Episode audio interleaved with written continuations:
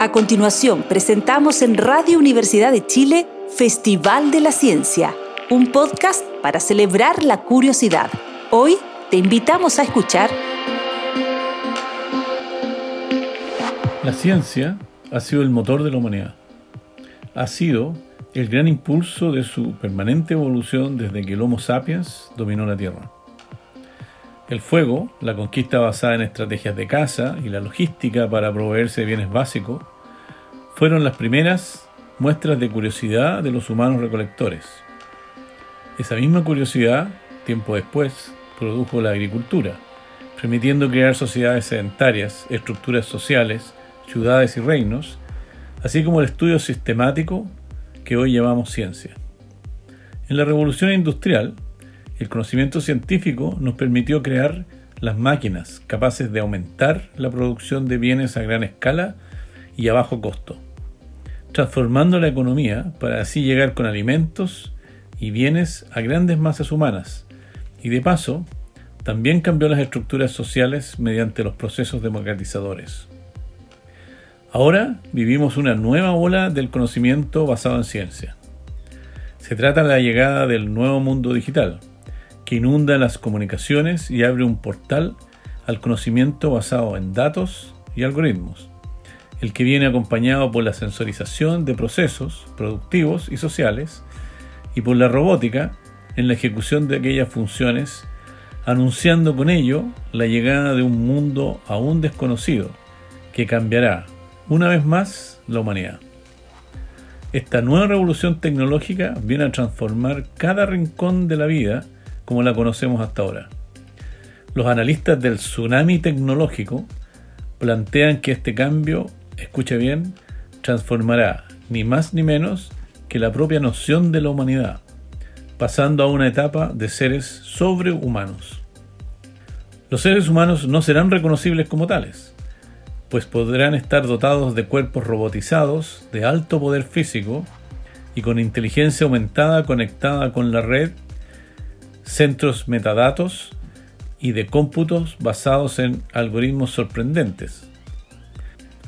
Con estos cambios fundamentales, se piensa que el trabajo pierde sentido frente a la robótica y la inteligencia artificial, y por su parte, la muerte se relativiza frente a la independencia de la biología.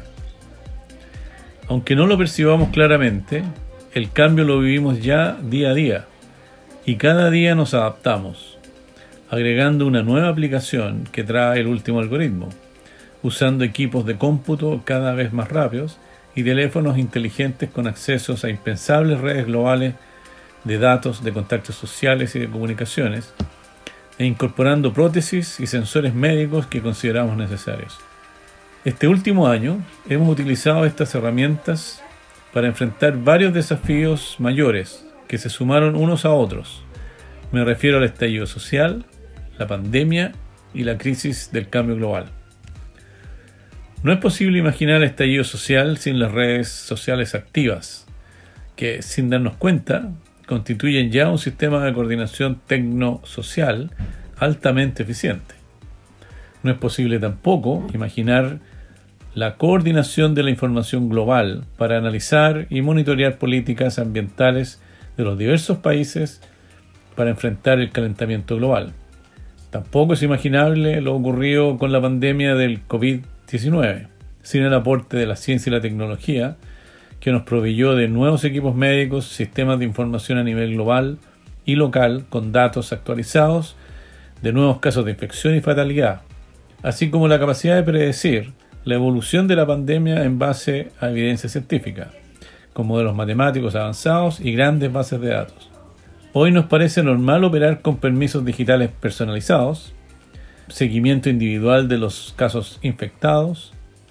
Aún nos sorprende que la educación cumplirá un año totalmente virtual, que muchos trabajos sean en modo remoto y que probablemente permanecerán en ese modo para siempre, que la logística permita la distribución de bienes a los mismos domicilios, que los pagos sean a distancia con medios digitales, que la medicina sea telemática, etcétera, etcétera.